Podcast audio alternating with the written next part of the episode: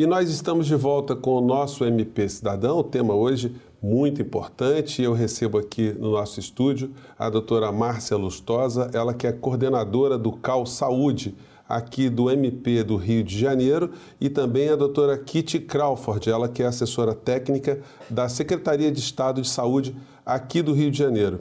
É, apesar da gente estar falando em situações do Rio de Janeiro, o assunto interessa a você no Brasil inteiro, porque o tema é de toda a cidadania no nosso país, não é isso, doutora é, Márcia? Eu queria começar com a senhora é, perguntando o que é regulação. Bem, é importante a gente começar falando que é, o SUS ele é regido por alguns princípios.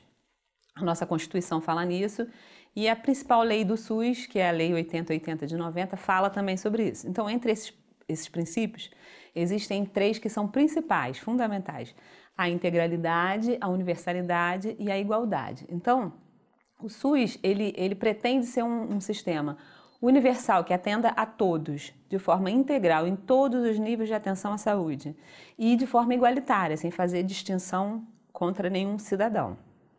E para o SUS atender esse princípio da integralidade, ou seja, prestar a saúde em todos os níveis de atenção, é necessário que, que se pense é, em que, onde serão prestados esses serviços, né?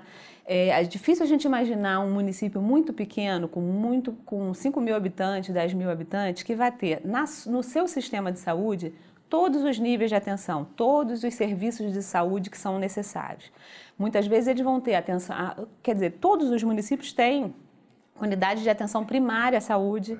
Alguns vão ter é, unidades pré-hospitalares, unidades de, de, urgência. Alguns vão ter hospitais. Mas certamente a maioria deles não vai ter serviços especializados de cardiologia, de oncologia, de oftalmologia, uma série de outros serviços. Então, é, é feita uma pactuação entre os entes, entre os municípios, entre muitas vezes os municípios é, com o Estado, para que esses municípios que não têm toda essa oferta de serviços possam acessá-los em algum lugar.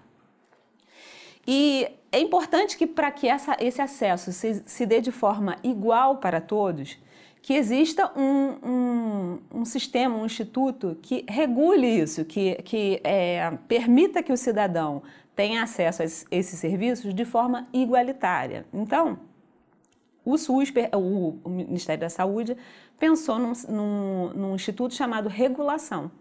Através da regulação, todo e qualquer cidadão, em tese, se ele for registrado na, no sistema de regulação, que pode ser o SISREG, pode ser qualquer sistema que o município resolva adotar, é, em princípio, o CISREG é o sistema que o Ministério da Saúde disponibiliza para os municípios, né, de forma gratuita. Então, esse é o mais utilizado, mas podem ser outros. Então, em princípio, aquele cidadão ele vai ser inserido no CISREG via unidade básica de saúde né, do seu município, e assim ele vai ter acesso a consultas especializadas, a cirurgias eletivas, a serviços que o seu município não dispõe. Uhum.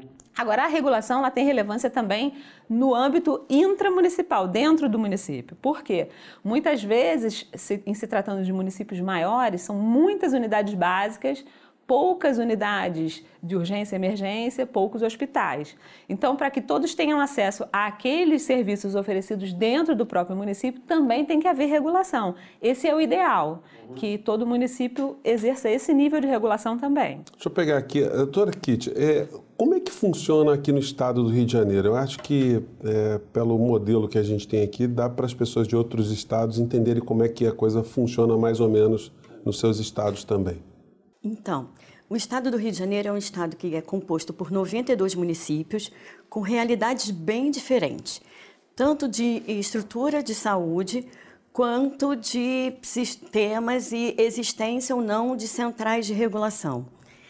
É, quando a gente fala em regulação, as pessoas tendem a pensar na função primordial que é o do transferência, do agendamento.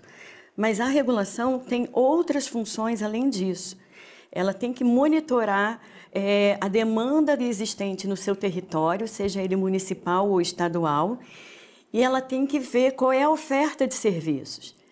Então, em função dessa demanda e oferta, ela vai propor, né, ela vai sugerir aos seus gestores máximos é, é, políticas de saúde para aquela população. Ou vai contratualizar, sugerir contratualização de serviços que estão com baixa oferta e alta demanda, ou vai sugerir ações de saúde que previnam determinada patologia. É, os municípios do Rio são bastante diferentes. A gente tem um município extremamente rico, que é o Rio de Janeiro, extremamente populacional, e temos outros municípios que são extremamente pobres e com baixa população. Temos ainda uma herança da época do, da capital do Rio de Janeiro, onde a gente tem, dentro do município do Rio de Janeiro, seis hospitais federais, três institutos federais que na verdade não são nem municipais e nem estaduais e deveriam atender a toda a população do estado e até do país por ser um ente federativo. É, então, a regulação funciona muito diferente nesses municípios. Sim, como é que, assim, dá, dá um exemplo para a gente, assim, de, de, um caso mais típico que, que sempre é demandado é, no sistema. Por exemplo, é, a gente tem é, determinadas regiões, o, o, estado do Rio de Janeiro é dividido em nove regiões de saúde. A gente tem a região serrana, que tem uma carência muito grande de atendimento de cirurgia vascular. E na região, a gente não encontra atendimento para esse tipo de patologia. Os pacientes precisam ser encaminhados para outros municípios, na grande maioria no Rio de Janeiro ou, ou Vassouras. Então, esses pacientes são encaminhados para esses territórios através da regulação. A unidade básica ou o hospital local lá da região serrana insere no sistema de regulação, seja ele qual for, como a doutora Márcia colocou, e a partir daí faz-se o agendamento ou a transferência do paciente, porque a regulação ela pode ser tanto ambulatorial quanto de internação e também de urgência entre unidades. Olha, a gente vai ter que fazer um pequeno intervalo. Eu vou eh, devolver a palavra para a senhora no próximo bloco, porque tem muitas questões aí que você quer saber, que eh, são dúvidas de todas as pessoas no Brasil que utilizam o sistema de saúde pública. Mas a gente volta já já com o nosso MP Cidadão. Não sai daí. E nós estamos de volta com o nosso MP Cidadão. Hoje o tema está muito interessante.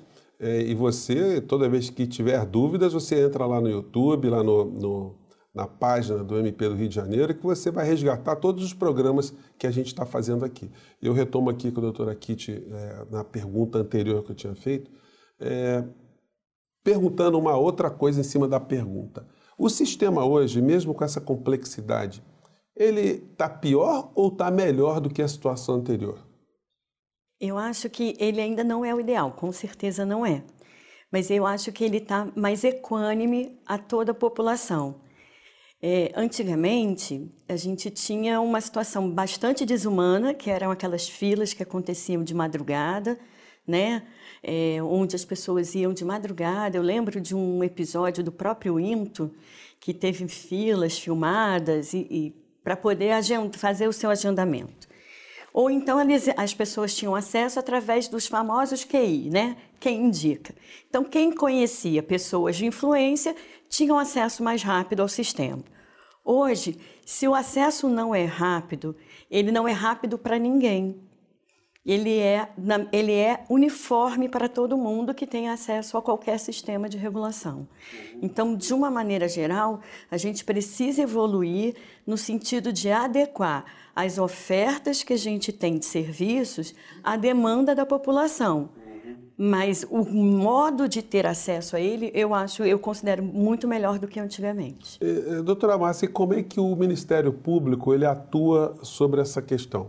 Olha, é, as promotorias de justiça que atuam na área da saúde, tanto na capital quanto no interior, elas verificam tanto a implantação da regulação propriamente dita, quanto a transparência que está sendo dada a isso.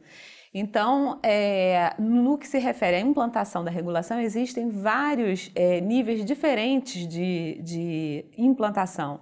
Municípios menores, às vezes, não tem central de regulação, como eu já mencionei anteriormente. Então, o promotor de justiça de lá daquele município vai trabalhar junto ao gestor para que essa central seja implantada. Em alguns casos, já existe a central, o município já está regulando, mas não está regulando como deveria. Um exemplo que eu posso dar disso é, ah, ele regula os serviços, mas você não tem ainda o acesso direto da unidade básica de saúde à regulação. Então, o município ainda precisa ir à central de regulação que fica no centro do município, enfim, ele ainda precisa caminhar até lá, pegar uma condução, quando na verdade essa regulação deveria ocorrer já da unidade de atenção básica, que é a unidade que fica perto da residência do cidadão. Sim, é uma questão que todo mundo é, fica com dúvida é se tem algum tipo de jeitinho, se, se consegue furar a fila é, nesse tipo de sistema que tem, temos hoje.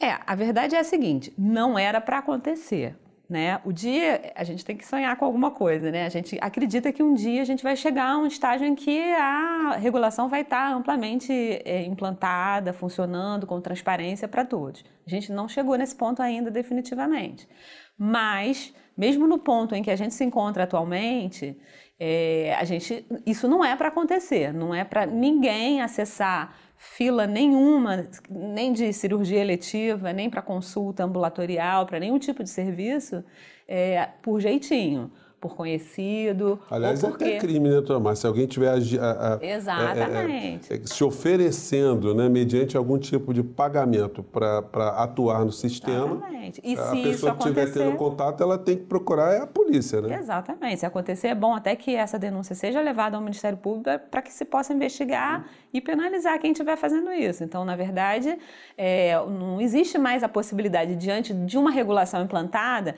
de eu procurar o diretor de um hospital e pedir a ele, me inclui aí, me passa à frente, porque não, o caminho, como a doutora Kitty falou, todo pode ser demorada a oferta para alguns serviços, mas é demorada para todos. Uhum. Não existe mais a figura da a, a influência política para se conseguir vaga em, em hospital ou o que quer que seja. Tá, eu quero passar para a doutora Kitty é, perguntando é, se nos casos de emergência também é, o CISREG ele se aplica. O CISREG é nada mais, nada menos do que um sistema. Né? Ele pode ser o CISREG, pode ser o Sistema Estadual de Regulação, pode ser qualquer sistema que o município resolver adotar para gerir a sua regulação. Mas a regulação, de uma maneira geral, ela se divide em quatro eixos.